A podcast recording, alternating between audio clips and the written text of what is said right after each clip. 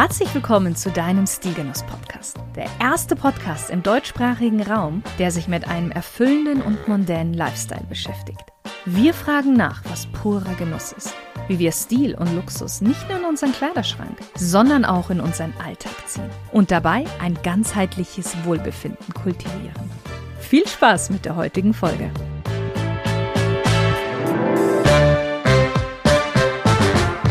Hallo lieber Stilgenusshörer und hallo liebe Stilgenusshörerin. Wir schauen uns heute etwas an, was ganz, ganz viele Menschen magisch anzieht, schon immer angezogen hat und ja, wahrscheinlich auch in Zukunft weiterhin magisch anziehen wird. Luxus. Wir sprechen nicht darüber, was wir uns jetzt alles so kaufen könnten. Nein, es geht heute darum, wie sich Luxus im Moment verändert.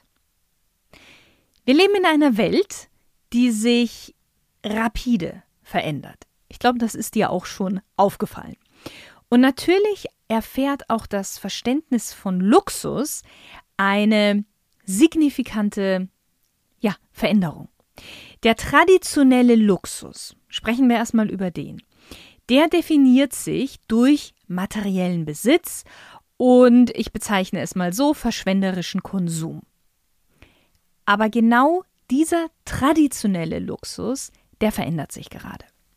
Vor allem bei den Millennials und der ähm, Generation Z manifestiert sich gerade ein Wandel hin zu einem neuen Luxusverständnis, das Nachhaltigkeit, Erlebnisse, mh, gesellschaftliche Verantwortung, neue Wertevorstellungen und Prioritäten in den Vordergrund stellt.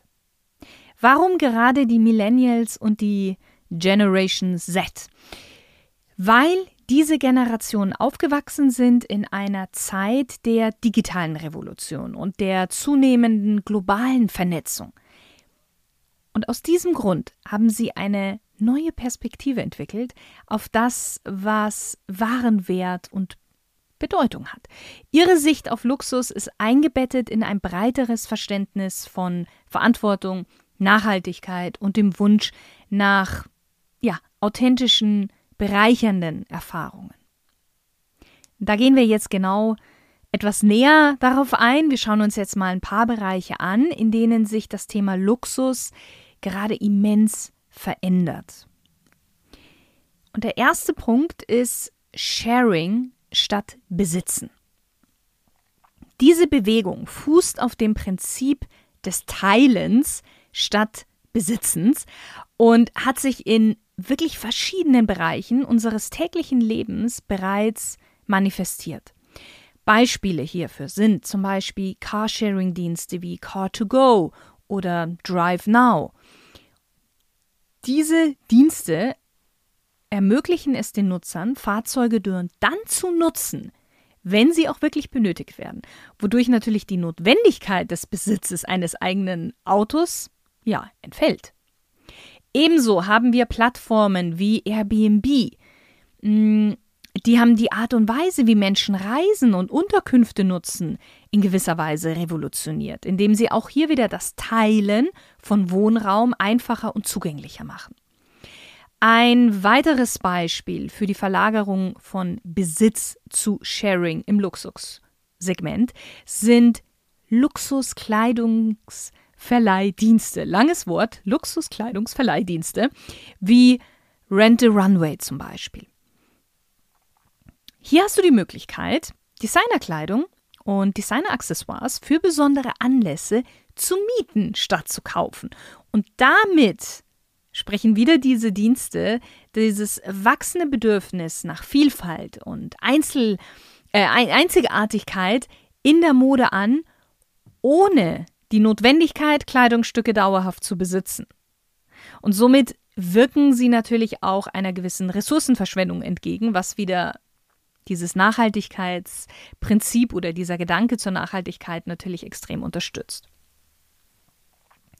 Denn das Ganze hat auch positive Auswirkungen auf die Umwelt, also diese Sharing Economy und nicht nur auf die Umwelt, auch auf die Gesellschaft.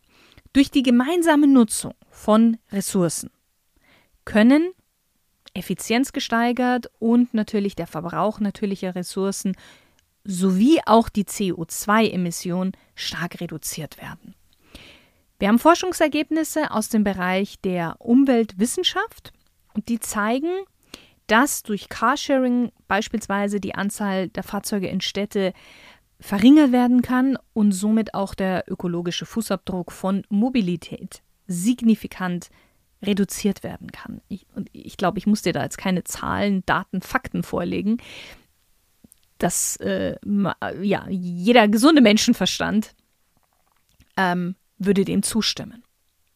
So, zudem fördert natürlich auch noch die Sharing Economy ein Umdenken in Bezug auf Konsumgewohnheiten. Weil sie ermutigt zu einem bewussteren Umgang mit Gütern und Dienstleistungen und bietet in gewisser Weise eine Alternative zu einer Wegwerfgesellschaft. Denn wir sind mittlerweile von der ja, von der Gesellschaft, von der äh, Economy, von der Wirtschaft so trainiert worden, dass wir gerne immer nur das Neueste haben möchten und auch immer nur etwas Neues haben möchten. Also nicht nur das Neueste, der neueste Trend, der neueste Schrei, sondern auch immer neue Dinge. Und kaum benutzen wir sie eine Woche, ein Monat, vielleicht sogar auch ein Jahr, wird es uns langweilig und wir wollen was Neues. Und indem wir die Sachen teilen bzw. mieten, leasen, kann sich danach jemand anderes darüber freuen.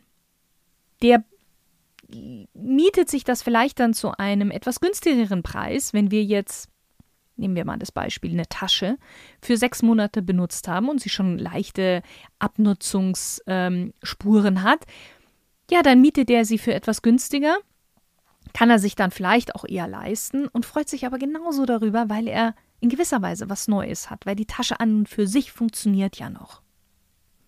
Okay, schauen wir uns den nächsten Punkt an.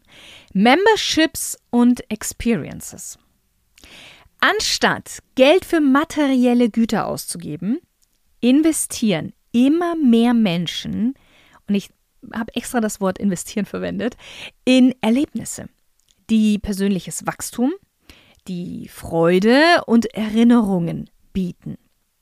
Der Schwerpunkt von Luxus verlagert sich gerade von materiellen Gütern hin zu exklusiven Gemeinschaften, unvergesslichen Erlebnissen, ähm, ja, Erinnerungen am Ende. Auch hier habe ich wieder ein paar Beispiele für dich. Exklusive Mitgliederclubs oder Mitglied, Mitgliedsclubs. Mitgliedsclubs wie zum Beispiel das Soho House repräsentieren diesen Trend exemplarisch. Okay? Ursprünglich als Treffpunkt für Menschen aus kreativen Berufen bieten diese Clubs heute eine Vielzahl von Annehmlichkeiten wie Arbeitsräume, wie Wellnessbereiche und auch Veranstaltungen, die auf die Interessen der Mitglieder in gewisser Weise auch zugeschnitten sind. Die Mitgliedschaft in solchen Clubs symbolisiert jetzt nicht mehr nur einen gewissen sozialen Status, sondern ermöglicht auch den Zugang zu einer Gemeinschaft Gleichgesinnter, mit denen man ja Ideen, Inspirationen austauschen kann, Kontakte ähm, schließen kann. Mm, natürlich wirst du auch hier die Rolex sehen. Auch die wird hier getragen oder auch die Birking Bag. Aber es ist kein Auswahlkriterium mehr, um reinzukommen. Ein weiteres Beispiel sind einzigartige Reiseerlebnisse.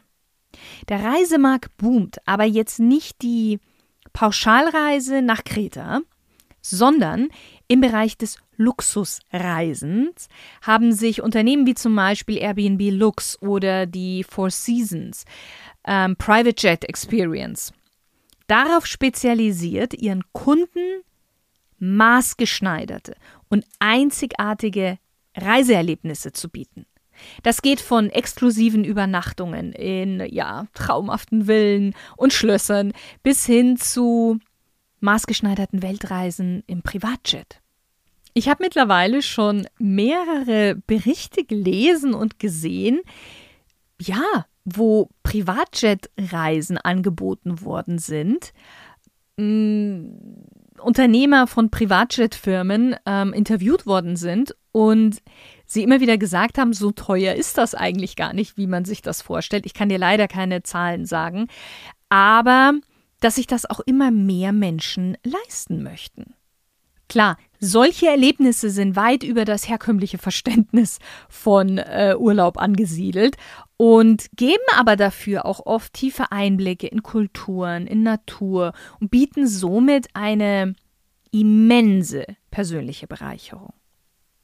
Ich habe noch ein drittes Beispiel für dich. Mm, wir bleiben mal bei den schönen Dingen und gehen mal zum Genuss kulinarischer Erlebnisse. Auch im kulinarischen Bereich haben sich Formate entwickelt, die exklusive Erlebnisse rund um das Thema Essen bieten. Pop-up-Dinner, private Kochkurse mit Sterneköche oder die Teilnahme an geschlossenen Verkostungen ja sehr seltener Weine. Das sind jetzt nur mal so ein paar Beispiele, die sowohl eine exklusive Gemeinschaft schaffen, ich meine auch hier wieder, man ist unter Gleichgesinnten, als auch unvergessliche Momente garantieren. Diese Erfahrungen sind oft nicht wiederholbar und bieten eine einzigartige Gelegenheit, tief in die Welt des Essens, der Gastronomie etc. einzutauchen. Du siehst also, der Schlüssel liegt nicht mehr nur im Haben, sondern im Sein und im Erleben. Auch aus wissenschaftlicher Sicht bestätigen Forschungen den Trend, dass immaterielle Werte zunehmend an Bedeutung gewinnen. Eine Studie der Boston Consulting Group zum Beispiel, die hebt hervor, dass Erlebnisse, eben von Reisen bis hin zu kulinarischen Genüssen, stärker nachgefragt werden als materielle Güter. Und die Studie zeigt auch, dass die Verbraucher bereit sind, mehr für Produkte und Dienstleistungen zu bezahlen, die nachhaltig und ethisch verantwortungsvoll sind. Da kommen wir jetzt als nächstes dazu. Wissen und Transparenz. Ja, Verbraucher, insbesondere eben die jüngeren Generationen, fordern heute von Luxusmarken nicht nur die Qualität und die Exklusivität, die gehört, oder also Qualität und Exklusivität gehört mittlerweile einfach zu Luxus dazu. Darüber brauchen wir überhaupt nicht, nicht mehr diskutieren. Aber die jüngeren Generationen fordern vor allen Dingen Einblicke in die Produktionskette. Sie möchten verstehen, wie Produkte hergestellt werden, woher die Materialien stammen, unter welchen Bedingungen die Mitarbeiter arbeiten. Diese Forderung nach Transparenz ist ein Ausdruck des Wunsches nach verantwortungsvollem Konsum, der über den reinen Besitz von Luxusgütern hinausgeht.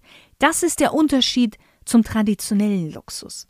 Beim traditionellen Luxus wollte man es einfach nur haben. Man wollte der eine sein, der es hat. Heute will man es auch haben, aber genauso wichtig ist, dass man weiß, wie es produziert worden ist. Einige Luxusmarken haben bereits auf diese Anforderungen reagiert, indem sie ihre Lieferketten offener legen und Initiativen auch zur Verbesserung der Arbeitsbedingungen und zum Schutz der Umwelt ergreifen. Beispielsweise hm, setzen Marken wie Stella McCartney oder Patagonia erste Maßstäbe in Sachen Transparenz und Nachhaltigkeit, indem sie umweltfreundliche Materialien verwenden und eben ja detaillierte Informationen über ihre Lieferanten und auch die Produktionspraktiken bereitstellen. Da ist immer noch Luft nach oben. Und ja, jetzt mag der eine oder andere sagen, das ist auch Greenwashing und das ist auch momentan noch ein Problem. Was machen die Firmen, um es einfach nur als Marketing zu haben und was machen Firmen, weil sie wirklich dahinter stehen? Wir sind in einer Phase, in der das, ich glaube, auch gerade erst entstehen muss. Und ich denke, in ein paar Jahren wird das viel, viel klarer sein, um es mal so abzukürzen. Ich gehe noch mal kurz auf die zwei Marken näher ein. Stella McCartney ist bekannt für ihr Engagement für Nachhaltigkeit. Stella McCartney war einer der ersten überhaupt, die auf tierische Produkte wie Leder komplett in ihren Kollektionen verzichtet hat. Stella McCartney selber ist, ähm, ich weiß nicht, ob sie direkt vegan ist, aber ich weiß, sie ist vegetarisch ähm, oder lebt vegetarisch und hat aus diesem Impuls heraus, auch damals, als sie frisch auf den Markt kam, immer gesagt, okay, sie möchte eben auf tierische Produkte komplett verzichten. Und auch heute nutzt die Marke Materialien wie zum Beispiel recyceltes Polyester oder organische Baumwolle und gibt detaillierte Informationen über die Herkunft und die Umweltauswirkungen ihrer Produkte preis. Patagonia nimmt ebenfalls eine Vorreiterrolle ein, wenn es um Transparenz und den Umweltschutz geht.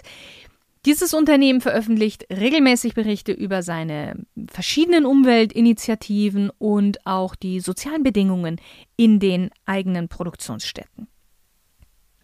Jetzt lass uns mal auf die Demokratisierung von Luxus schauen. Die Demokratisierung von Luxus ist in gewisser Weise ein Trend, der in den letzten Jahren an Bedeutung gewonnen hat. Luxusmarken und Luxusprodukte, die traditionell ursprünglich einer elitären Klientel vorbehalten waren, werden zunehmend der breiteren Bevölkerungsschicht zugänglich gemacht. Dieser Prozess hat die Grenzen zwischen Alltagsgegenstände und Luxusartikel verwischt und neue Möglichkeiten für Verbraucher geschaffen, Luxus im täglichen Leben ja, zu erleben. Ich habe erst vor kurzem einen Beitrag in unserem Online-Magazin veröffentlicht, in dem ich Geschirr von Luxus-Modemarken vorgestellt habe. Immer mehr Luxus-Modemarken machen mittlerweile Geschirr. Denn damit stärken sie nicht nur ihr Markenimage, sie bauen auch ein gewisses Universum auf.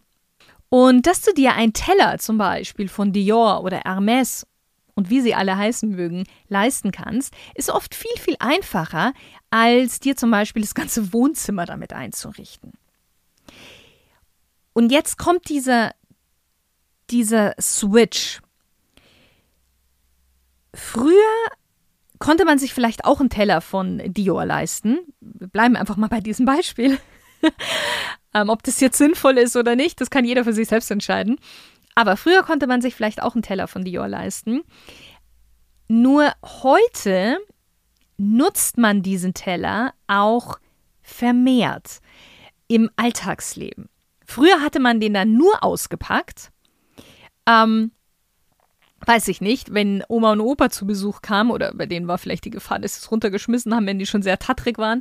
Ähm, weiß ich nicht, wenn irgendwie netter Besuch da war und hat gesagt, okay, das ist so ein ganz vornehmer Besuch, wir packen jetzt mal unser Dior-Geschirr aus.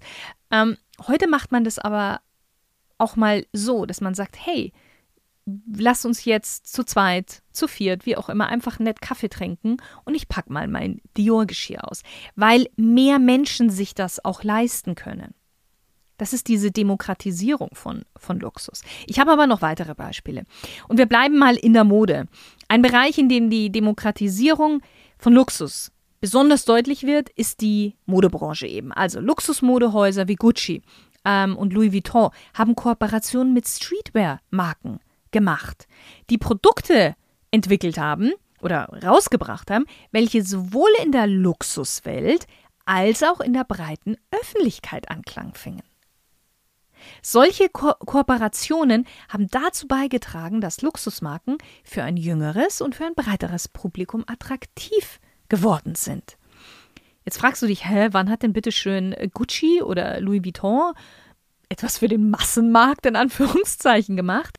Gucci hatte zum Beispiel eine Kollaboration mit The North Face.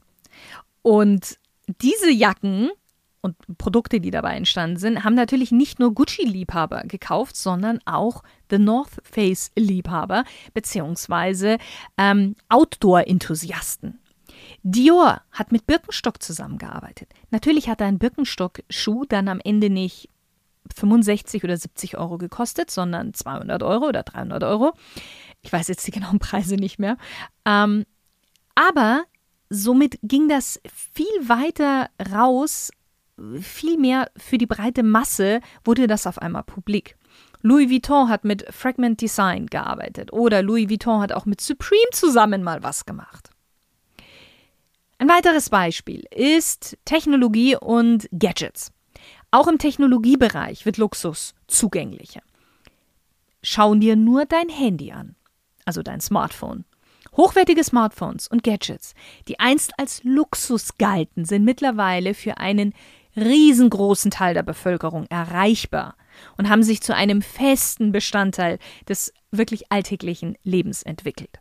Marken wie Apple mit ihrem iPhone oder die Smartwatches von Samsung bieten Technologien, die sowohl hochwertig als auch weit verbreitet sind.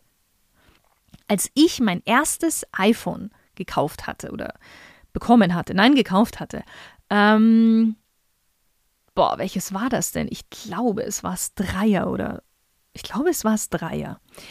Ähm, war es so, dass bei mir in meinem Umfeld genau zwei Personen so ein iPhone hatten. Mittlerweile, wenn du rumguckst, hat ja jeder irgendwie ein iPhone oder von einer vergleichbaren Marke ein, ein Smartphone. Das heißt, du siehst, Luxus wird demokratisiert. Wir kommen auch nochmal zu Erlebnissen und Reisen. Im Bereich der Erlebnisse und Reisen ermöglichen es Plattformen wie Airbnb, wir hatten sie vorher schon, oder auch die immense Verfügbarkeit von Luxusspa-Erlebnissen in Städten, dass mehr Menschen Zugang zu zuvor exklusiven Erlebnissen haben. Von Aufenthalten in luxuriösen Unterkünften bis hin zu Gourmet-Erlebnissen in Spitzenrestaurants. Luxuserfahrungen sind nicht mehr nur einer kleinen Elite vorbehalten.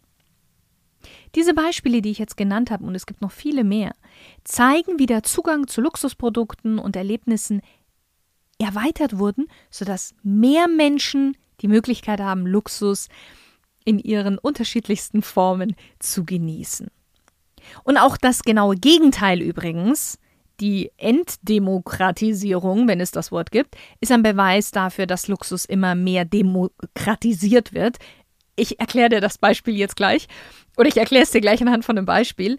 Luxuslabels wie Chanel erhöhen ihre Preise zum Teil quartalsweise, um weiterhin als wahrer Luxus in Anführungszeichen zu gelten und sich von den anderen abheben zu können. Also die Erreichbarkeit und die Zugänglichkeit noch schwieriger zu machen. Während Corona wo viele eigentlich gesagt haben, okay, sie haben kein Geld mehr und so weiter, ist der Luxusmarkt extrem nach oben gegangen. Es haben so viele Leute Luxusprodukte gekauft. Und zwar nicht nur die, die schon vorher Luxus gekauft hatten, sondern auch diejenigen, die davor noch keinen Luxus sich gönnen wollten, konnten, wie auch immer. Und gerade so Firmen oder Labels wie Chanel haben da geschnallt und haben gesagt, oh, oh, oh, ich möchte nicht, dass später und das ist jetzt nicht abwertend, die Hausfrau ähm, sich hier mit, der, äh, mit unserer Chanel-Tasche abgibt, sondern es sollte nur noch, ja, keine Ahnung, die Karrierefrau, die äh, Frau vom CEO von ähm, sich eine Chanel-Bag leisten können und haben deshalb die Preise einfach erhöht. Okay, mm, Wellbeing ein wunderschönes Thema von uns. und Work-Life-Balance. Apropos, weil wir gerade bei Wellbeing sind. Wenn dir dieser Podcast gefällt und du uns noch nicht folgst, dann bitte tu das, beziehungsweise folge uns bei Spotify, glaube ich, muss man auf Folgen klicken und bei iTunes, äh, bei, also bei Apple Podcast auf Abonnieren. Dich kostet das gar nichts. Du erfährst sofort, wenn eine neue Folge online geht und uns unterstützt du damit ein bisschen. Und wenn du so eigentlich generell noch ein bisschen mehr von Stilgenuss einatmen möchtest und noch ein bisschen tiefer in das ganze Thema eingehen möchtest, dann schau gerne bei uns auf unserem Online-Magazin vorbei, www.stilgenuss.com. Da haben wir immer wieder neue, tolle, spannende Beiträge. Ähm, ja, also schau da auch mal gerne vorbei und verweile da ein bisschen. So, Wellbeing und Work-Life-Balance. Auch im Zusammenhang mit Gesundheit, Wohlbefinden und einer ausgewogenen Work-Life-Balance wird Luxus neu interpretiert.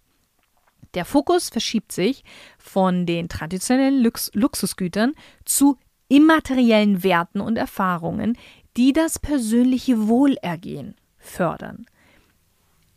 Hier fett unterstrichen ist Wohlergehen.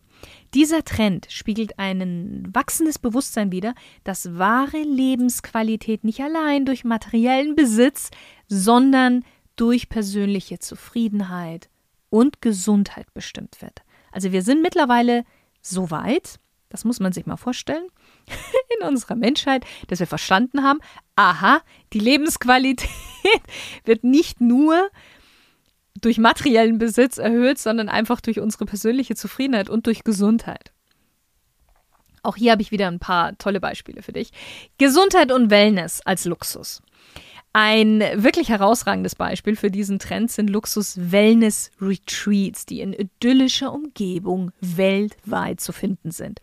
Orte wie zum Beispiel Chivasom in Thailand oder The Ranch in Malibu, Kalifornien, bieten Programme an, die auf die individuellen Bedürfnisse ihrer Gäste zugeschnitten sind, mit dem Fokus auf Entgiftung, Stressabbau, äh, Fitness, vielleicht auch Gewichtsabnahme, Anti-Aging und so weiter. Solche Retreats bieten eine Kombination aus physischer Aktivität, gesunder Ernährung und geistiger Erholung, ganz, ganz wichtig in unserer heutigen Zeit, und werden wirklich umfassend betreut durch Experten in jedem einzelnen Bereich. Und Janine hat erst jetzt am Donnerstag einen Beitrag zu ganz, ganz tollen Medical Spas herausgebracht, die es in Deutschland, Österreich etc. Ähm, gibt. Lies dir diesen Beitrag mal gerne durch, wenn dich sowas interessiert. Ich verlinke ihn dir in den Show Notes und wie schon gesagt, wenn du eh schon bei uns auf, der, auf, der, auf dem Online-Magazin bist, dann liest dir auch gerne noch ein paar andere Beiträge durch. Okay, ich hatte ja auch gerade den Begriff Work-Life-Balance in den Raum geschmissen und das gucken wir uns jetzt genauer an mit flexiblen Arbeitsmodelle, ja eben für eine bessere Balance. Im beruflichen Umfeld nehmen auch die Unternehmen den Wunsch nach einer besseren Work-Life-Balance wirklich ernst und implementieren immer mehr flexible Arbeitsmodelle, die ihren Mitarbeitern mehr Freiheit und mehr Autonomie bieten sollen.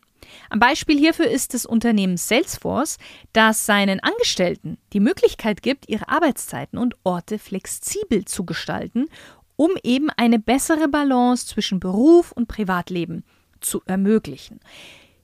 Diese Art der flexiblen Arbeitsmodelle erkennt an, dass Mitarbeiter, die sich nicht ständig zwischen Arbeit und Freizeit aufreiben müssen, letztendlich zufriedener und auch produktiver sind, was ja wieder gut für die Unternehmen ist. Digitale Plattformen für geistiges Wohlbefinden. Wir kommen gleich noch zur Digitalisierung, aber ich möchte das jetzt schon mal vorwegnehmen. Digitale Technologien bieten mittlerweile neue Möglichkeiten, um das geistige und körperliche Wohlbefinden zu unterstützen. Wir haben mittlerweile Apps wie Calm, Headspace und diese Apps bieten Meditations- und Achtsamkeitstrainings an, die uns helfen sollen, Stress zu reduzieren und unsere mentale Gesundheit auch zu verbessern.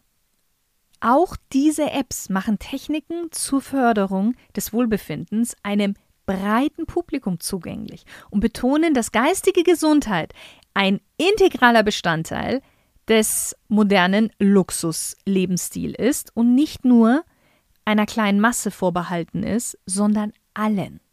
Und natürlich zahlt man auch was dafür. Das ist klar, weil Luxus wird immer was kosten.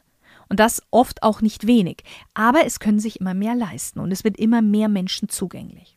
Wir werden uns später auch noch einen Luxus anschauen, der tatsächlich umsonst ist, beziehungsweise du sogar noch Geld sparen kannst. Aber das kommt später. So, jetzt kommen wir zu unserem letzten Punkt. Ich habe es gerade angesprochen, Digitalisierung. Die fortschreitende Digitalisierung hat die Landschaft des Luxuskonsums auch radikal verändert und tatsächlich neue Möglichkeiten eröffnet, die die traditionelle Grenzen des Luxussegments erweitern.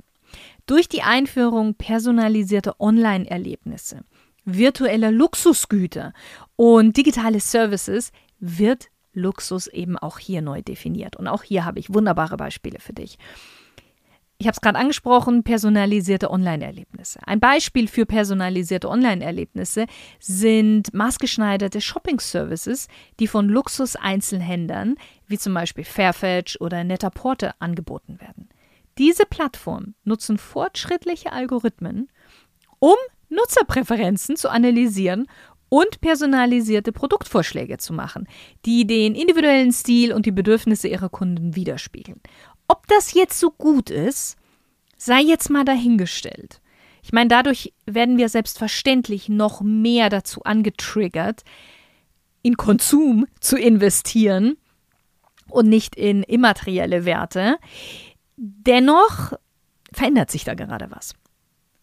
Und das ermöglicht schlussendlich ähm, uns allen ein einzigartiges Einkaufserlebnis, das den Erwartungen auch eines anspruchsvollen Luxuskunden entspricht. Wenn du zu Gucci oder Dior oder Balenciaga, egal, reingehst, also physisch reingehst und dort Stammkunde bist, dann hast du oftmals auch einen Verkäufer für dich. Der kennt dich schon.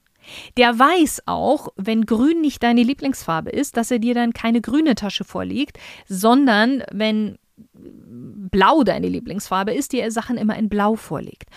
Und dieses Verhalten übernehmen jetzt diese ähm, Shopping Services, diese Online-Shopping Services.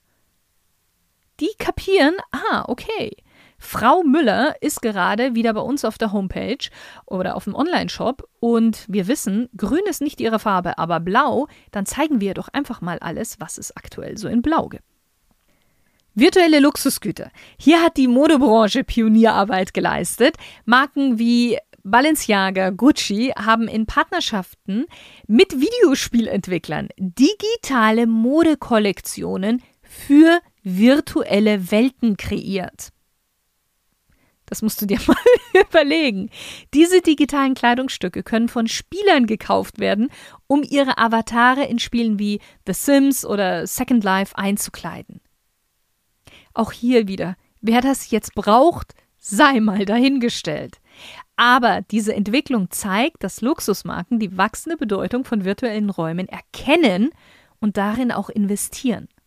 Ich meine, es wird ja heute schon vorausgesagt, dass wir wahrscheinlich sehr, sehr viel Zeit, wenn nicht unsere hauptsächliche Zeit, in Zukunft in virtuellen Räumen verbringen werden. Also, wenn wir hier in der aktiven, in der reellen Welt ähm, uns mit Luxusgütern, Kleidung kleiden möchten, warum sollten wir das dann später nicht auch in der virtuellen Welt machen? Hm.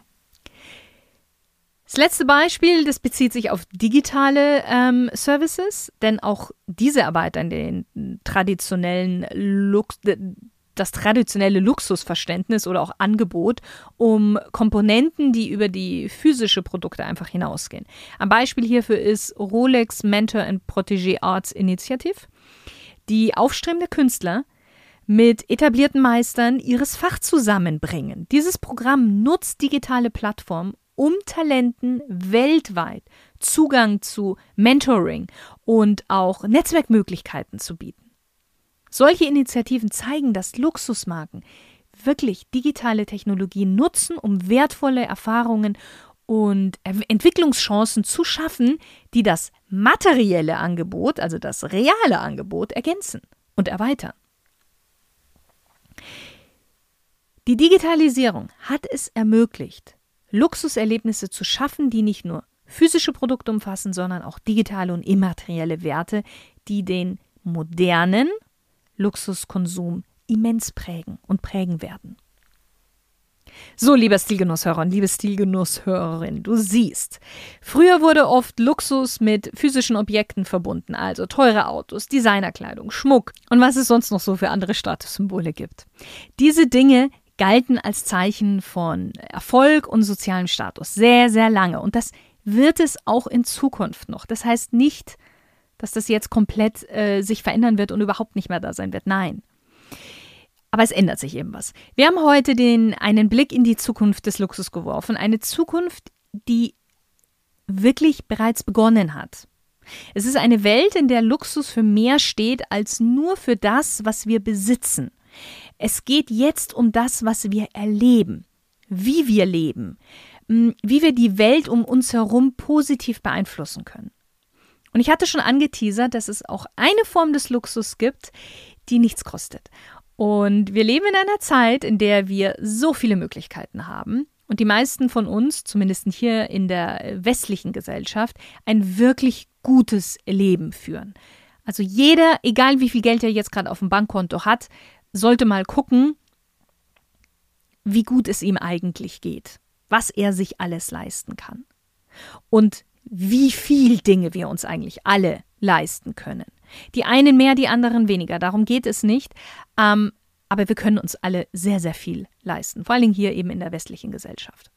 Und eigentlich hat jeder von uns zu viel von allem. Und das erkennen immer mehr Menschen. Und daraus entwickelt sich auch eine neue Art des Luxus, indem man sein Leben und seinen Alltag radikal vereinfacht. Stichwort Minimalismus. Und das in ganz, ganz vielen Lebensbereichen. Weniger Konsumgüter, weniger Zeit mit digitalen Medien verbringen, weniger Essen, wir essen alle viel zu viel, weniger Nachrichten, weniger schlechte News, weniger Fernsehen, von allem einfach weniger. Da gibt es noch unendlich viele Beispiele. Und durch diese Reduzierung erleben wir ein neues Luxusgefühl. Und zwar das der Freiheit und der Zeit. Mehr möchte ich gar nicht dazu sagen. Das soll jetzt mal bei jedem wirken und jeder kann sich so seine eigenen Schlüsse daraus ziehen. Ich freue mich, dich das nächste Mal wieder begrüßen zu dürfen. Ich wünsche dir einen wundervollen Tag mit vielen stil- und genussvollen und natürlich luxuriösen Momenten, welche Definition du persönlich auch immer dafür hast. Bis zum nächsten Mal. Warst du schon bei uns auf dem Online-Magazin?